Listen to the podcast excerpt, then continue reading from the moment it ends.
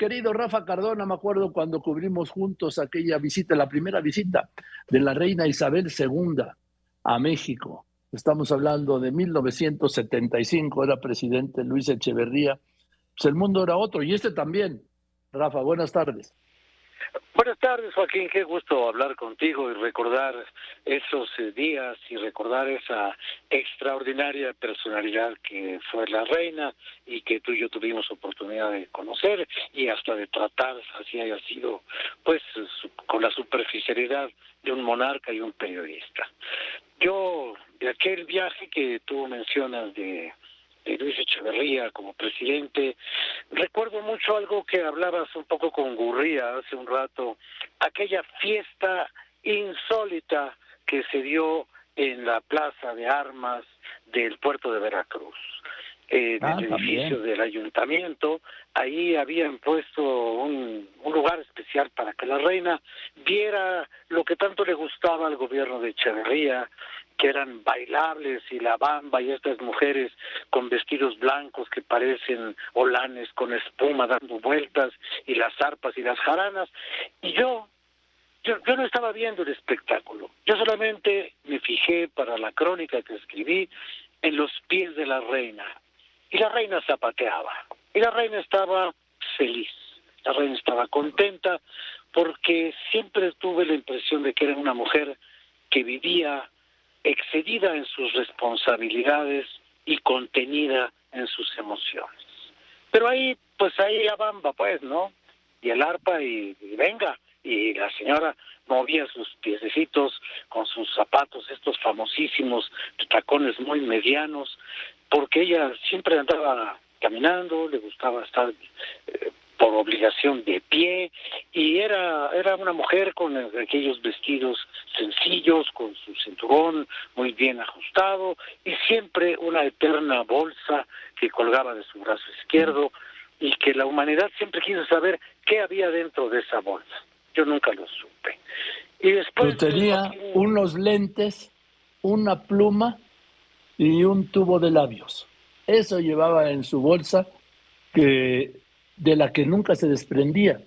Y por eso eh, siempre se le veía, incluso en Buckingham, lo que pasa es que era su casa, ¿no? Entonces, en su casa iba con la bolsa.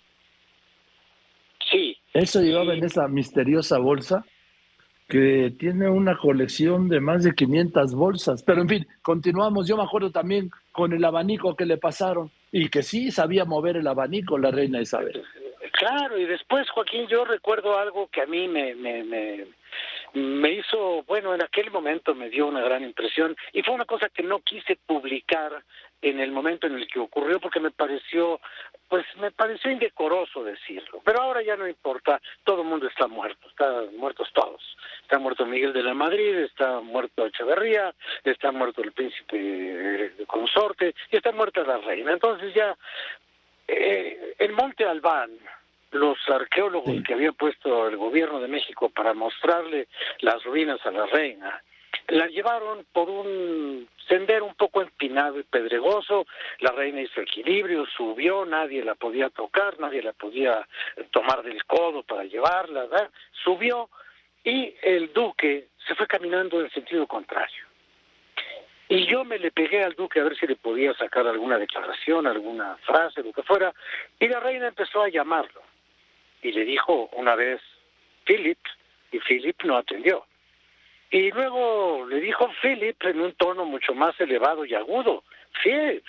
Y el señor Philip con las manos en la espalda siguió caminando y no hacía caso. Y a la tercera vez yo, imprudente como somos los, los reporteros, le dije, oiga, creo que la reina le está hablando. Le habla a su esposa digo, ahí le habla, ¿no? Y entonces me volteó, me miró con un profundo, infinito y majestático desprecio, como el entomólogo que mira una cucaracha, y me dijo, ya oí, no le haga caso, está loca, y siguió caminando. Y yo dije, ¿Eso dijo? Eso me dijo, eso me dijo no se fije, está loca. Y siguió caminando, yo me quedé ahí en medio y dije, bueno, pues en todas partes se cuecen habas, ¿no? Y esto tiene que ver con lo que tú hablabas un poco del infierno en el que vivió este hombre, toda la vida a la sombra y unos cuantos pasos detrás de ella, sin ser él nadie en realidad, si no fuera por haber estado cerca de ella, que en el fondo tanto lo quería y bueno, esas son las historias que ocurren cuando se cierra la puerta, Joaquín.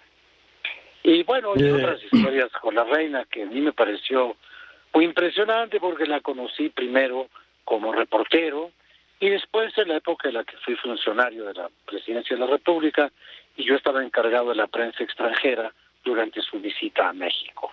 Y ahí ya fueron otros acercamientos, otro trato, y conservo de ella un regalo muy lindo que me hizo y un recuerdo muy, muy, muy importante. Me pareció una mujer maravillosa. Yo, fíjate, recuerdo que eh, hablabas tú de la recepción en, en Veracruz, ahí en la plaza principal del puerto de Veracruz. Ahí llegó el príncipe Felipe eh, a bordo de una de las 14 embarcaciones aztecas que el gobierno de México le había comprado al gobierno británico y que les pusieron aztecas, ¿sí? Eran las aztecas. También estaba fondeado el Britannia. Y yo recuerdo haber sido no invitado, sino haberme subido con otro reportero que ya falleció al Britannia, donde el príncipe Felipe dio una comida a un grupo de del gabinete mexicano. Entre ellos estaba José López Portillo, el secretario de Hacienda, eh, que traía un conflicto porque Excelsior había publicado un proyecto, aparente proyecto de él, para subir los impuestos con, bueno, estábamos ya en 75, en la víspera del destape, para subir impuestos.